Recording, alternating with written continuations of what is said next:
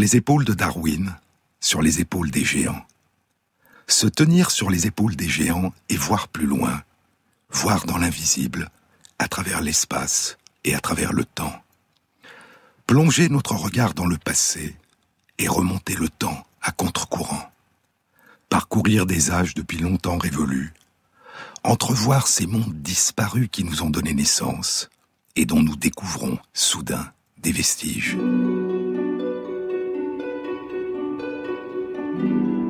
Partout dans le monde, il y a des récits qui remontent le temps. Au long des générations, vers les origines premières, au moment de la naissance des premiers êtres humains et avant encore, aux âges obscurs qui les ont précédés et qui ont permis leur naissance. Dans chaque peuple, dans chaque culture, dans chaque région de chaque continent où nos ancêtres ont posé le pied, il y a des récits qui disent le commencement du monde.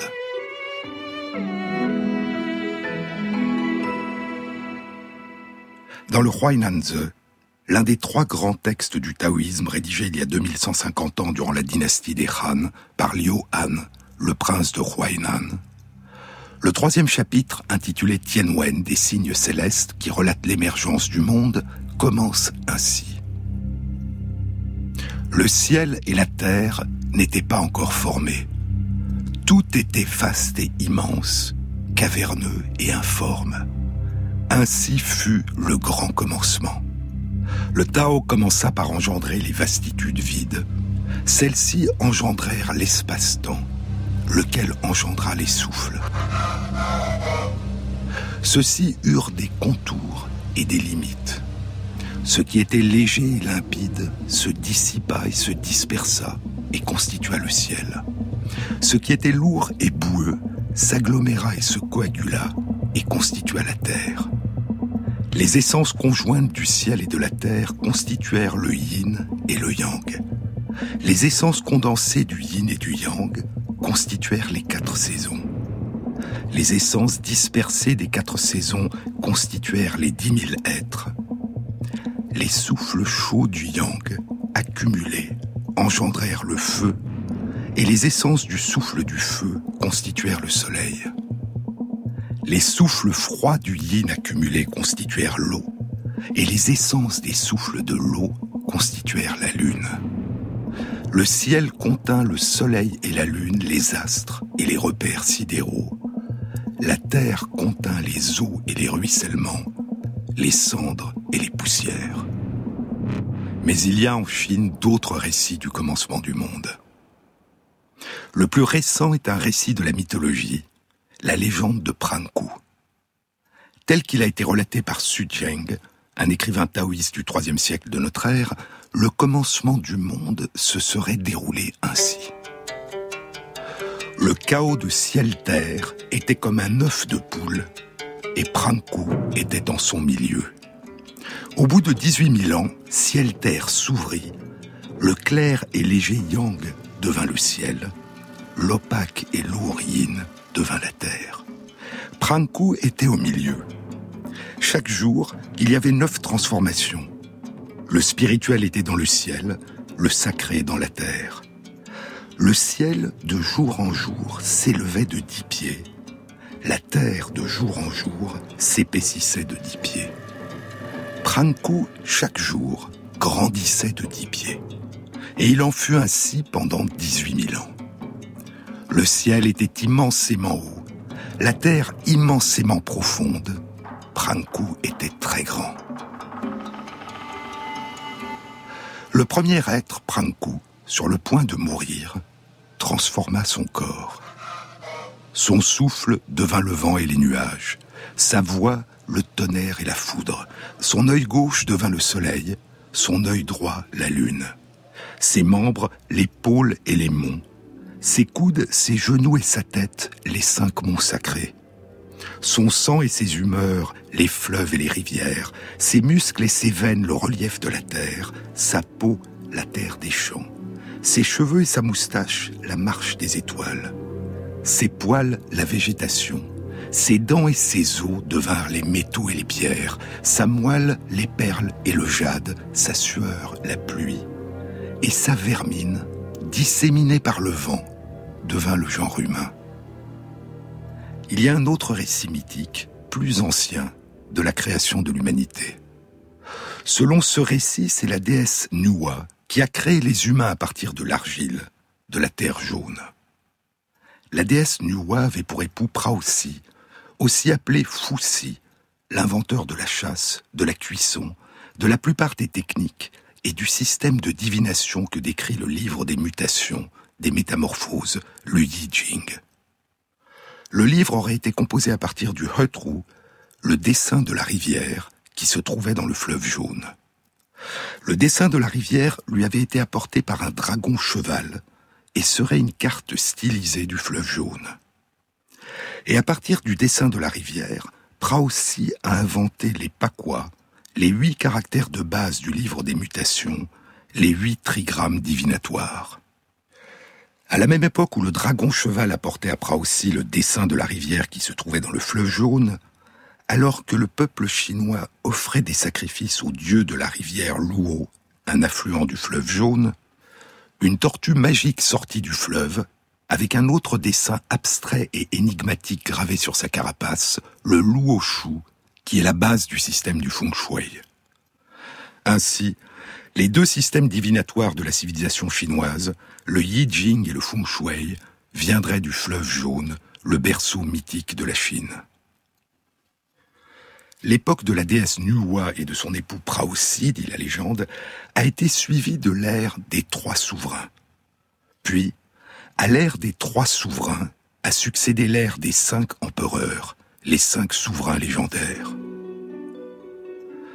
C'est sous le règne de l'un des cinq empereurs, l'empereur jaune, qu'aurait été découverte l'écriture, et l'une des épouses de l'empereur jaune, Luozu, aurait inventé la culture de la soie.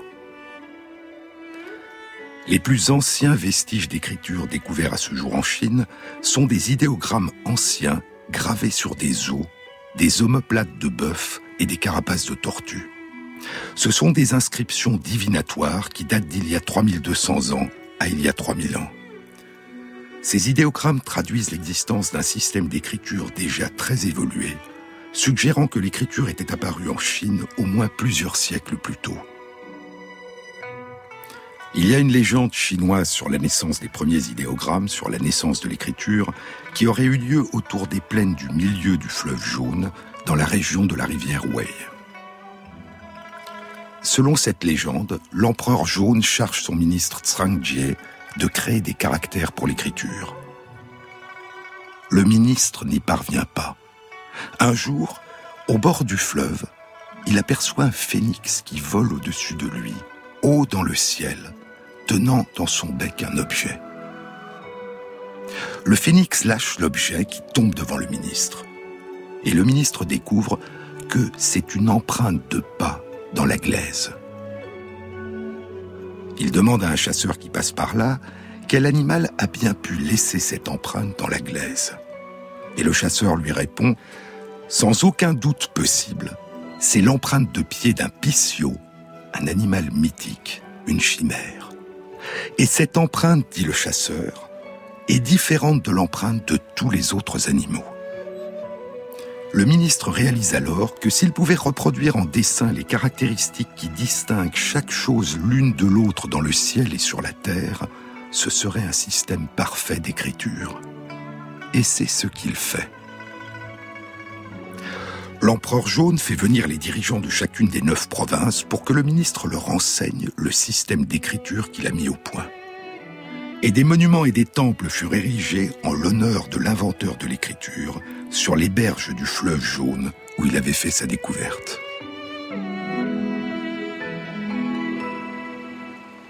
Les fleuves, l'eau. Au cours du premier siècle avant notre ère, durant la dynastie Han, l'érudit Wang Chuang écrit Les rivières de la terre sont pareilles aux vaisseaux d'un homme où s'écoule le sang. Pendant que le sang s'écoule à travers eux, ils battent ou sont immobiles. Ainsi en est-il des rivières. Leurs montées ou leurs décrues, leurs allées et venues sont pareilles à la respiration humaine, au souffle qui entre et sort. Longtemps, très longtemps avant William Harvey, qui décrira au XVIIe siècle en Angleterre la circulation sanguine, dans son ouvrage Des motu cordis et sanguinis sur le mouvement du cœur et du sang chez les animaux, il était connu en Chine que le sang circulait dans les artères et dans les veines. Il est dit dans l'encyclopédie Quanzhe, qui date de la dynastie Han, l'eau est le sang et le tsi, le souffle de la terre. Elle ressemble à ce qui court à travers les veines et les artères. Ainsi est-il dit que l'eau est le potentiel de toute chose. Et dans la mythologie chinoise, les fleuves sont symbolisés par les dragons. Les dragons habitent les fleuves et ils ont donné naissance aux fleuves. Il est dit que l'empereur de Jade, dieu du ciel et des eaux, demanda à quatre dragons d'apporter aux agriculteurs, quand il le leur ordonnerait, l'eau dont ils avaient besoin pour leur récolte. Les quatre dragons avaient pour nom le long, le jaune, le noir et la perle. Mais la nouvelle épouse de l'empereur de Jade voulait qu'il ne porte attention qu'à elle, et il abandonna l'humanité à son sort. Les paysans supplient alors les dragons de ne pas les abandonner, et les dragons à leur tour vont supplier l'empereur de s'occuper des hommes.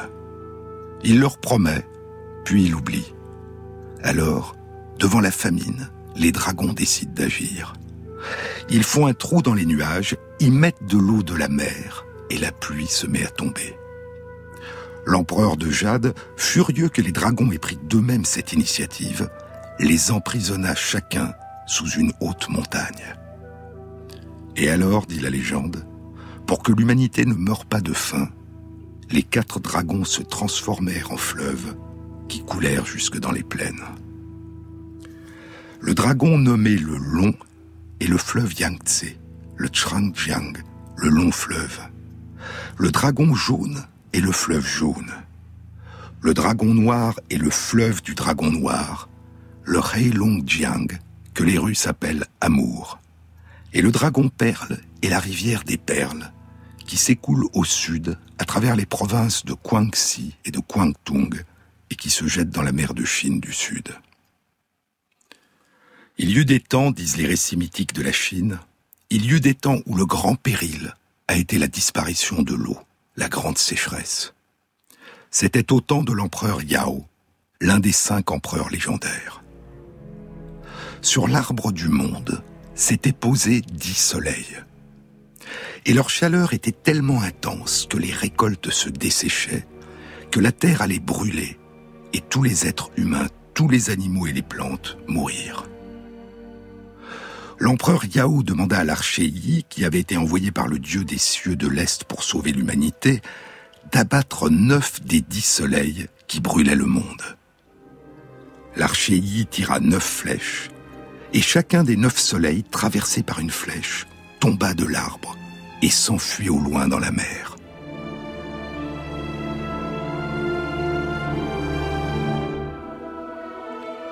Il ne restait plus qu'un soleil, celui qui nous apporte chaque jour la lumière et la chaleur. Les neuf soleils partis au loin dans la mer se transformèrent en une île de feu, l'île de Huojiao, qui transforme en vapeur, en nuages, les eaux de la mer qui l'entourent. Et c'est pour cette raison, dit la légende, que l'eau de tous les fleuves qui se jettent en permanence dans la mer ne fait jamais déborder la mer. Une autre version de la même légende parle de corbeaux. La tradition raconte que le soleil se levait à l'extrême est de la terre sur l'arbre Fusang, un hibiscus rouge à feuilles de mûrier. Dix corbeaux étaient perchés sur les branches basses de l'arbre et chaque jour à tour de rôle, l'un des corbeaux s'élevait vers les branches hautes et parcourait le ciel en éclairant et en chauffant la terre. Du temps de celui qui allait devenir l'empereur Yao, il y eut de grands tremblements de terre, de terribles inondations, la course des étoiles du ciel fut changée, et les dix corbeaux terrifiés volèrent tous ensemble vers la cime de l'arbre Fusang. Dix soleils apparurent alors ensemble, en même temps, brûlant les récoltes, détruisant la végétation, et les hommes commencèrent à mourir de faim. On demanda à l'archer Yi, qui avait des flèches sacrées, d'abattre les soleils. L'archéi avait tiré sur neuf soleils quand un homme sage arrêta son bras pour qu'il laisse le dixième vivre. Des neuf soleils, les corbeaux, en mourant, firent tomber leurs plumes sur le sol pour penser la terre. Au centre du soleil, accroupi, se tient le corbeau, est-il dit dans le Huainanze. Le corbeau dans le soleil est peint sur la bannière funéraire de la tombe de la marquise de Taille, qui date de la dynastie Han, il y a près de 2200 ans, et a été découvert en 1972 à Mawangdwe, dans le Hunan. Et le caractère soleil, le pictogramme soleil ou jour, je, qui désigne celui qui est appelé le tri-yang, le tout à fait yang, dessine un disque avec un point au milieu. Ce point, c'est le corbeau dans le soleil, le tout petit peu de yin à l'intérieur même du tout à fait yang, sans lequel le tout à fait yang ne pourrait exister. Et il est dit que l'empereur Yao, après la grande sécheresse, devint l'empereur du soleil, l'ordonnateur de l'espace et du temps, en plaçant quatre frères en quatre points cardinaux pour régler la course du soleil. Mais selon la légende, l'empereur Yao aurait vécu successivement deux périodes de grandes calamités. Non seulement la terrible sécheresse des dix soleils, mais aussi un déluge, la grande crue, la terrible inondation.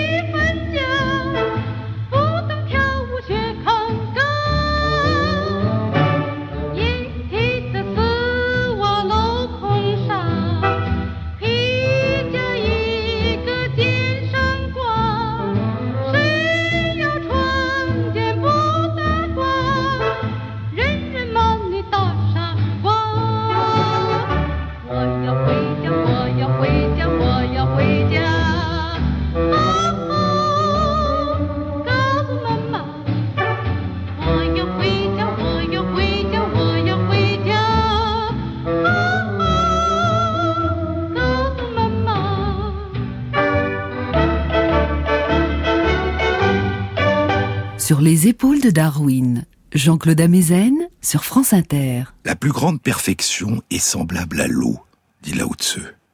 Et l'eau est la plus grande bienfaitrice des dix mille êtres et les nourrit.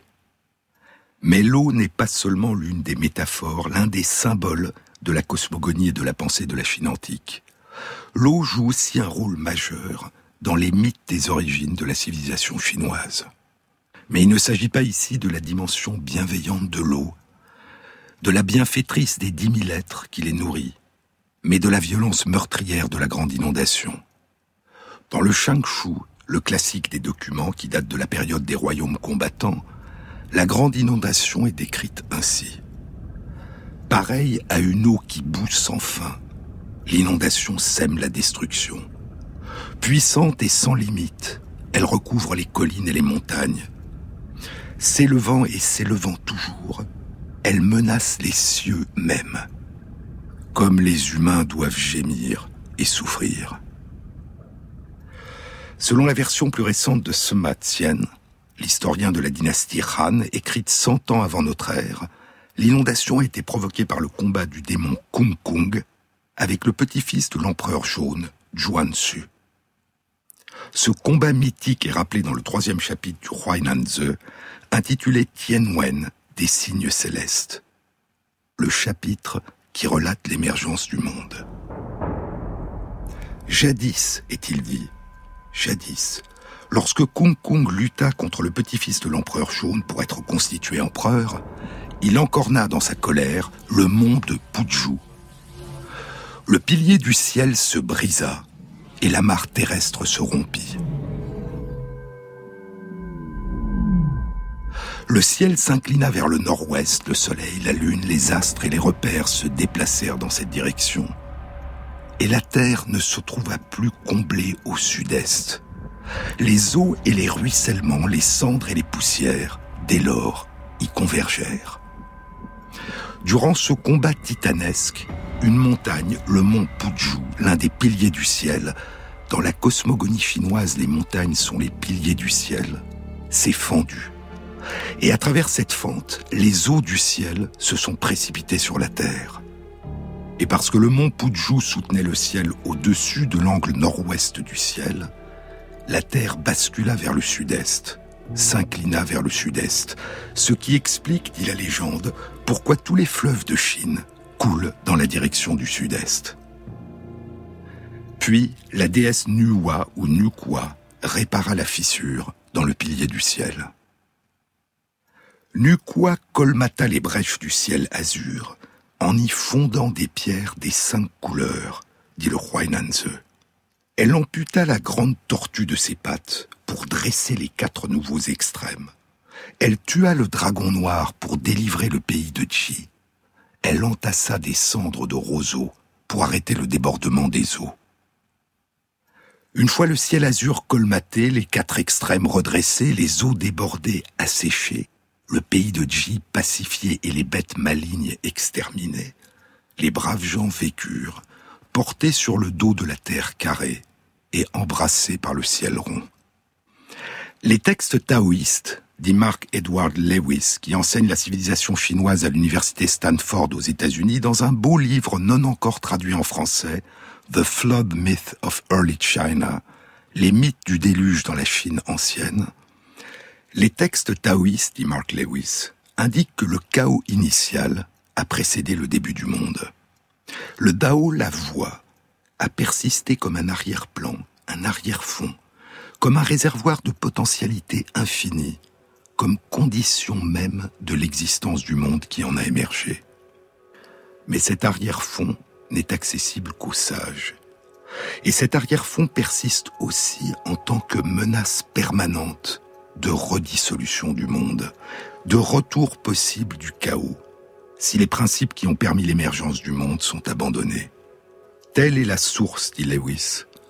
Telle est la source du spectre du Luan, du chaos, qui a hanté l'imaginaire chinois à travers les siècles.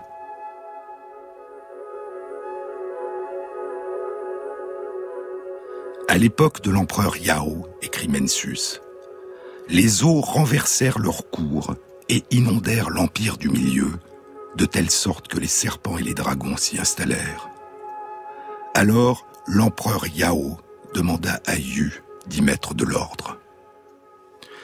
La première dynastie historique de la Chine, la plus ancienne dynastie attestée par l'histoire, est la dynastie Zhou, les Zhou de l'Ouest, qui débute il y a environ 3000 ans. Elle s'étend autour de la moitié orientale du fleuve jaune jusqu'à son estuaire, sur un territoire qui va du sud de la Mongolie intérieure à Pékin au nord, jusqu'à la rivière Han au sud. Puis, il y a un peu plus de 2500 ans, à la première dynastie historique des Zhou de l'Ouest, succéda la dynastie des Zhou de l'Est, dont le pouvoir impérial sera virtuel et sera perpétuellement remis en cause par les royaumes combattants. Une période d'instabilité, de guerre civile et de lutte pour le pouvoir durant laquelle se déploieront ce que l'on a appelé les cent écoles de pensée qui proposeront différentes philosophies, théories politiques et visions de ce que devrait être une société bonne. On a appelé cette période l'âge d'or de la pensée chinoise, avec les textes de Confucius, de Lao Tzu, de Mencius et de Zhuangzi. Mais bien avant la première dynastie historique, la dynastie des Zhou de l'Ouest, la légende dit qu'il y a eu la dynastie Shang, qui aurait régné entre il y a 3600 ans et il y a 3000 ans. Et avant encore, la dynastie Xia, la dynastie qui aurait été fondée il y a 4200 ans par Yu le Grand. C'est le récit légendaire de la naissance de l'Empire du Milieu, autour des rives du fleuve jaune, quand Yu le Grand dompte les eaux. C'est le récit qui marque dans la légende le début de la civilisation chinoise.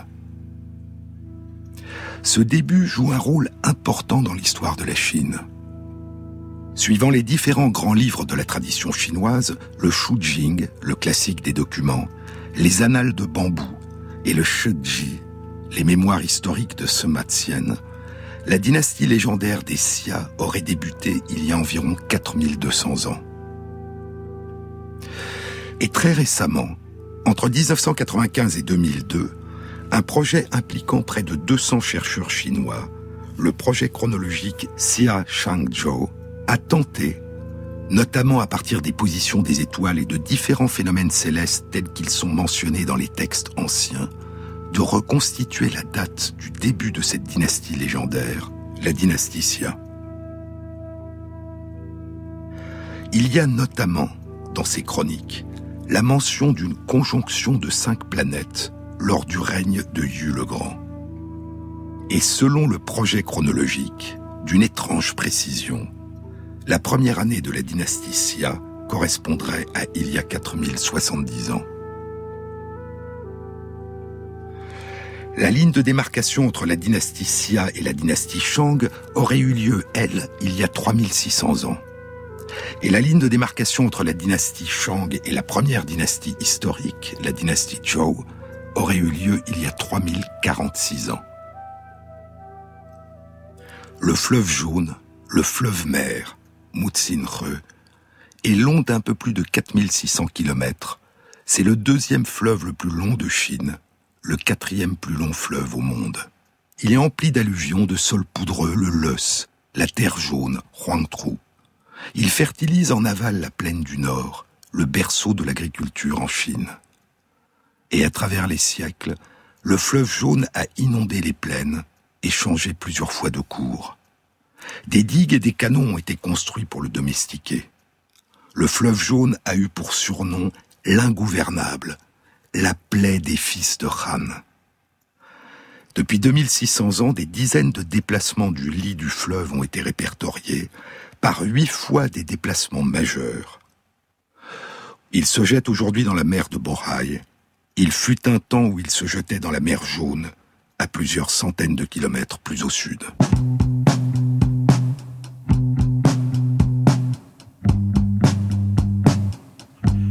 Haven't seen you for days now, girl.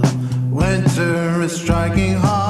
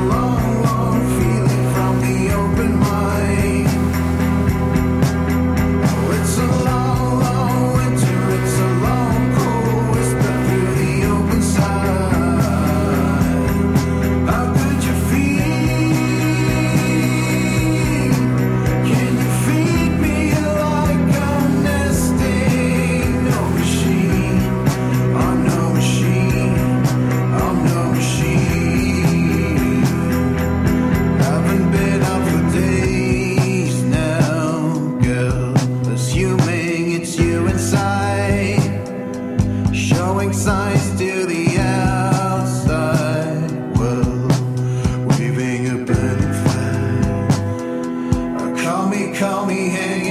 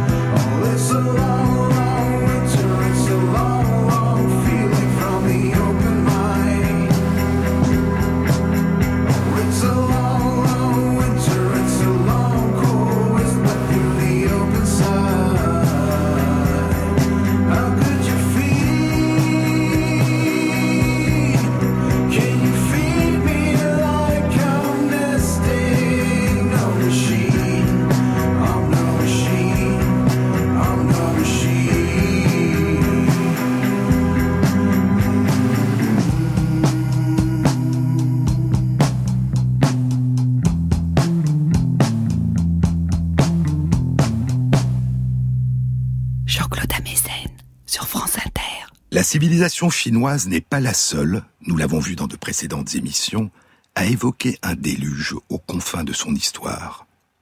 Il y a dans les récits des origines de presque tous les peuples un déluge fondateur, à la fois cataclysme, destruction, mais aussi renaissance. L'archéologie nous a révélé que la plupart des civilisations des premiers agriculteurs se sont constituées autour des grands fleuves.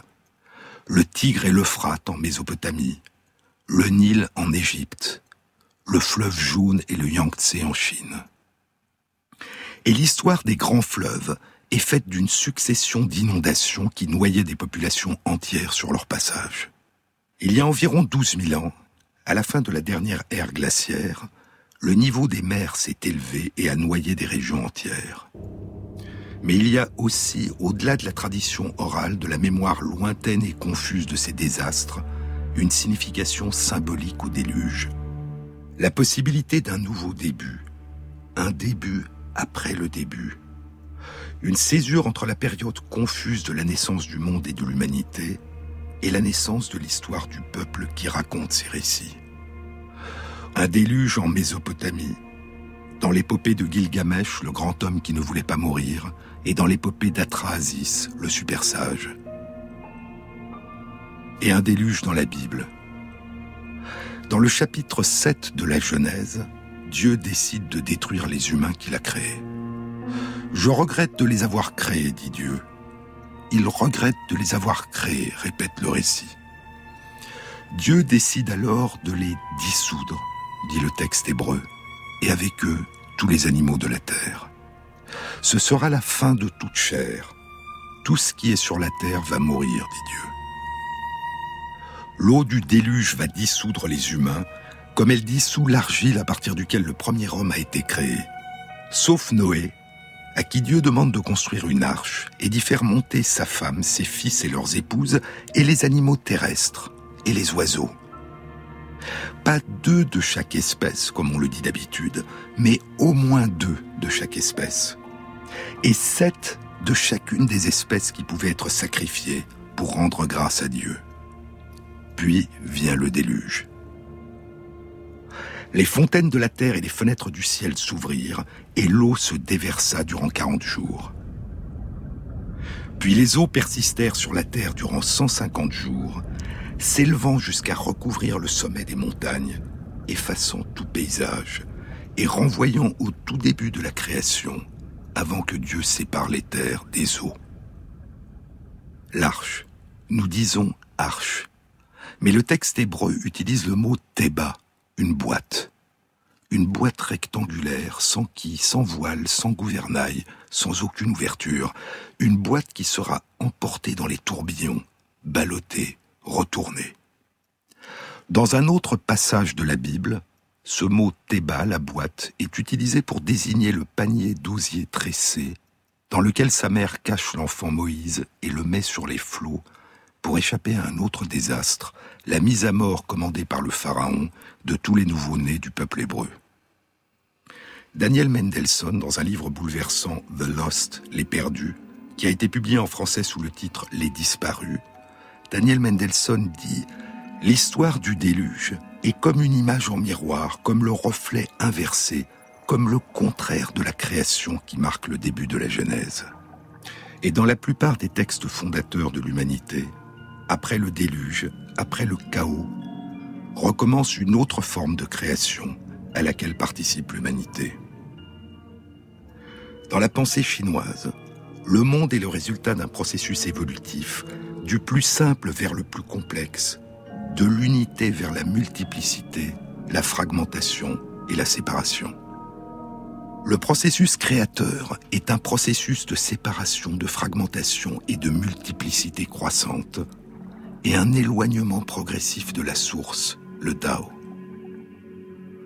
Et lors de la grande inondation, à l'aube de la civilisation chinoise, l'œuvre de Yu le Grand sera une œuvre de séparation, de recréation d'un ordre à partir du chaos.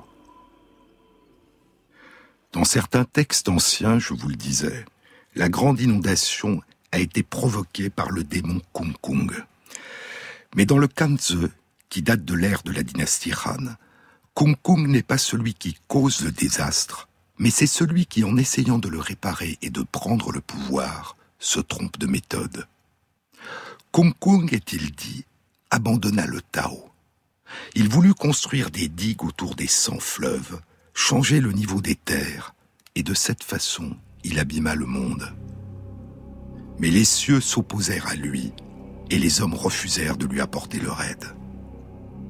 Alors le désastre et le désordre se répandirent partout, et Kung Kung fut détruit. Dans le Shangshu, Kung Kung a un autre rôle encore. Il est celui auquel l'empereur Yao demande de maîtriser les eaux. Mais sa stratégie étant mauvaise, l'empereur le renvoie. Le nom Kung Kung signifie travail collectif. Et pour cette raison, il a été proposé que l'échec et le renvoi de Kung Kung symboliseraient la défaite d'une société égalitaire remplacée par l'émergence d'une société hiérarchisée. Après avoir renvoyé Kung Kung, l'empereur Yao fait appel à Ku. Mais il commet la même erreur que Kung Kung. Il veut emprisonner l'eau dans des digues qui se rompent. Il élève alors des digues plus hautes encore, mais elles se rompent aussi. Alors l'empereur Yao, qui ne considère pas son fils Tanju comme capable de régner, décide, pour administrer ce désastre, de faire appel à un homme de talent, mais un homme du commun, pour régner avec lui. Il choisit Shuen, et Shuen décide qu'il est vain de tenter de contrôler les eaux dans une société en désordre. Il commence par faire établir et adopter par tous un calendrier fiable, un système de poids et de mesures, et une même écriture. Il divise le pays inondé en douze provinces administratives, institue les cérémonies pour le mariage, les enterrements, le culte des ancêtres. Puis, après avoir exilé Kun, il engage le fils de Kun, Yu, qui deviendra Ta Yu, Yu le Grand, l'un des cinq empereurs, le successeur de l'empereur Yao et le fondateur de la dynastie des Xia. Alors, il y a plus de 4000 ans, commencent pour les lettrés chinois les débuts de l'histoire, les débuts de la civilisation chinoise.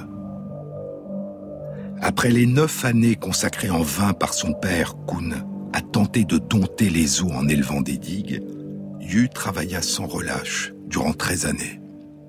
Il parcourt sans cesse le pays, creusant des passages dans les montagnes, renvoyant les serpents et les dragons dans les marais.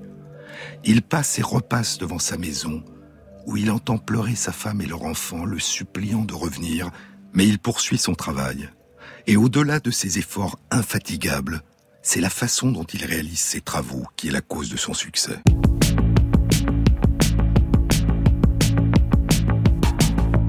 Dis-toi, tu ne ressembles à personne, mais tu me fais drôlement penser aux oiseaux, aux oiseaux.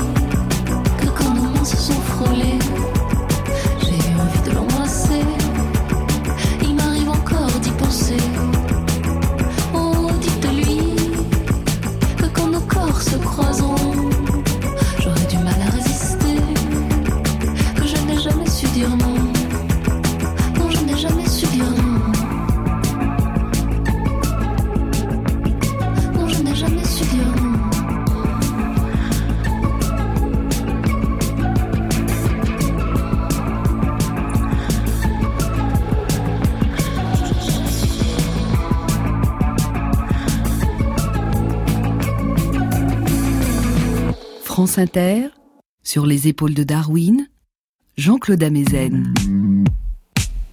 Contrairement à Kong Kong et à Kun, Yu le Grand n'élève pas de digues.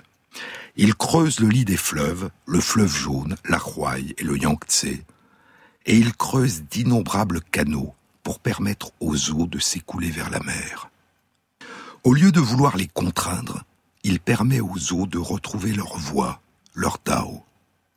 Ainsi, dit le roi Nanze, ainsi Yu, pour régler le régime des fleuves et des rivières, se conforma-t-il à la nature de l'eau. Le sinologue français Marcel Granet, dit Philippe Ball dans The Water Kingdom, le royaume de l'eau, le sinologue français Marcel Granet a suggéré que cette différence entre l'approche de Kung Kung et de Kun et celle de Yu le Grand, bâtir des digues ou au contraire creuser des canaux d'écoulement, symbolise un conflit entre des écoles de pensée rivales sur le plan de l'ingénierie hydraulique, un conflit qui s'est longtemps poursuivi en Chine et qui a été désigné plus tard comme un conflit entre les ingénieurs confucianistes et les ingénieurs taoïstes. Mais le message va au-delà de l'ingénierie hydraulique. C'est un avertissement contre une conduite morale non naturelle qui peut empêcher son tsi, son souffle, son énergie dynamique de suivre librement son cours. La façon de diriger les eaux est la même que celle qui doit nous diriger nous-mêmes, et la même, suggère la légende, que celle qui doit diriger un royaume. Le pays façonné par Yu le Grand est devenu un paysage qui émerge à la fois de la nature et du travail de l'homme. Non pas une œuvre humaine, mais une œuvre humaine qui a permis à la nature de retrouver sa voie, son harmonie. Et sur cette nature pacifiée, Yu construit un État. Il mesure le pays, le divise en neuf provinces. Il assèche et consolide les neuf marais, déforeste les neuf montagnes, ouvre les regroupements des quatre mers et institue les impôts levés par l'empereur. Autant sa stratégie pour résoudre le problème de l'inondation suivait les préceptes du taoïsme, autant sa mise en place de l'administration des hommes semble plutôt correspondre aux préceptes du confucianisme. Et ainsi, la légende de l'inondation est aussi une histoire complexe de succession en temps de désastre. L'empereur Yao choisissant Shuen plutôt que son propre fils. L'empereur Shuen choisissant Yu plutôt que son propre fils et Yu lui-même étant le fils exceptionnel d'un homme qui a échoué, Kun. Mais une fois nommé empereur, Yu choisira son fils pour lui succéder, et son fils choisira à son tour son fils. Le système impérial dynastique chinois, avec toutes ses rigidités, est en place. Et il servira de modèle à l'organisation du pouvoir impérial des dynasties qui se succéderont durant plus de 2000 ans, qu'il s'agisse des dynasties des Han ou des dynasties des conquérants mongols et mandchous. Mais au-delà de l'origine des empereurs, ce mythe des débuts de la civilisation chinoise fonde le pouvoir de l'Empire du Milieu. Et durant trois millénaires, la dynastie Xia, le récit de l'inondation et les exploits de Yu le Grand feront partie de l'histoire officielle de la Chine impériale. Les grands textes chinois qui comptent cette légende avec différentes versions parfois contradictoires en fonction des sources et des époques, date de près de 1500 ans après la date supposée de ces événements. Ces récits auraient été transmis oralement pendant plus d'un millénaire avant d'être répertoriés. Peut-être auraient-ils même été alors inventés. Mais il n'est pas impossible que des sources écrites beaucoup plus anciennes aient existé. Et après une césure d'un siècle, elles auraient pu être recopiées après avoir été préservées ou transmises oralement. Car il y a 2221 ans, l'un des rois de la période des royaumes combattants, après avoir conquis tous les royaumes, unifia pour la première fois l'ensemble du pays. Il devient l'empereur Tsin, qui donnera son autre nom à l'empire du milieu, la Chine. Il ne régna que dix ans. Et quatre ans après sa mort, une rébellion met en place la dynastie des empereurs Han, qui régnera durant quatre siècles. Mais durant son bref règne, l'empereur Tsin réalisa des transformations profondes et durables. Il fit construire la Grande Muraille et de grands canaux reliant plusieurs grands fleuves. On dit qu'il rechercha le secret de l'immortalité, de la vie sans fin. Un peu plus de 2000 ans après sa mort, au printemps 1974, des fermiers en creusant le sol découvriront une immense armée de soldats en terre cuite qui l'accompagnent et le protègent après sa mort. Près de 6000 soldats de taille humaine, des œuvres d'une beauté et d'un réalisme saisissant. Les soldats ont des chevaux, des chars et près de 40 000 armes de bronze. L'empereur Tsin a laissé en héritage les monuments et le mausolée qu'il a fait construire, mais régnant d'une main de fer, on dit qu'il a aussi tenté de détruire la mémoire de son peuple, la mémoire de ceux qui l'avaient précédé. Comme allait le refaire la révolution culturelle 2000 ans plus tard, il brûla les livres, dit la chronique, et fit tuer les lettrés.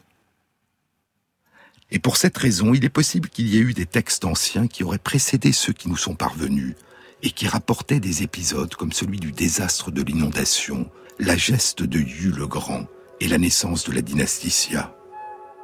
Mais comment savoir? Y a-t-il le moindre vestige qui persiste de ces lointains débuts? Y a-t-il des indices plus anciens que les récits tellement tardifs? Des indices qui pourraient suggérer que l'histoire de cette grande inondation, par exemple, n'est pas simplement une légende? Les sciences ont parfois permis de faire correspondre les légendes et l'histoire.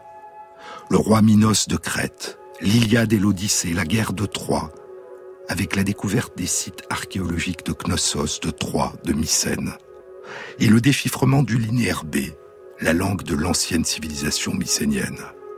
Et longtemps avant encore, l'épopée de Gilgamesh et le site de la ville d'Uruk.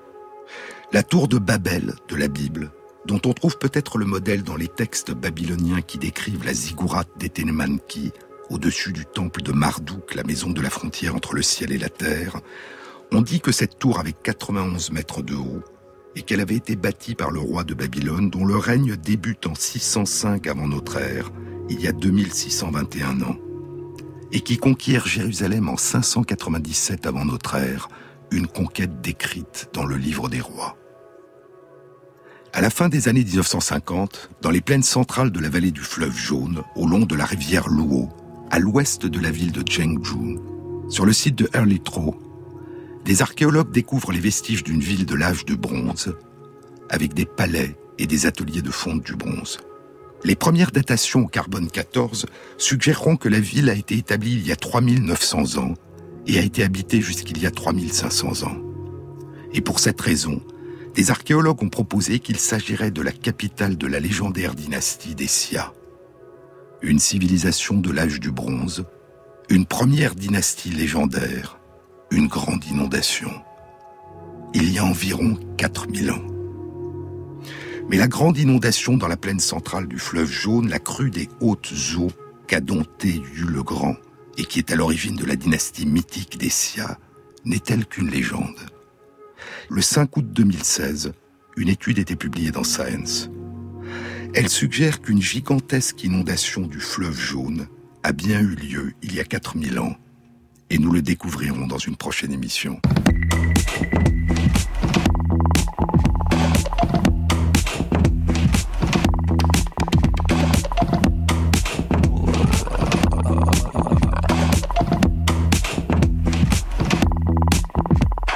Cette émission a été réalisée par Christophe Imbert, avec à la prise de son Arnaud Caillé, au mixage Lucas Vaillant et Thierry Dupin pour la programmation des chansons.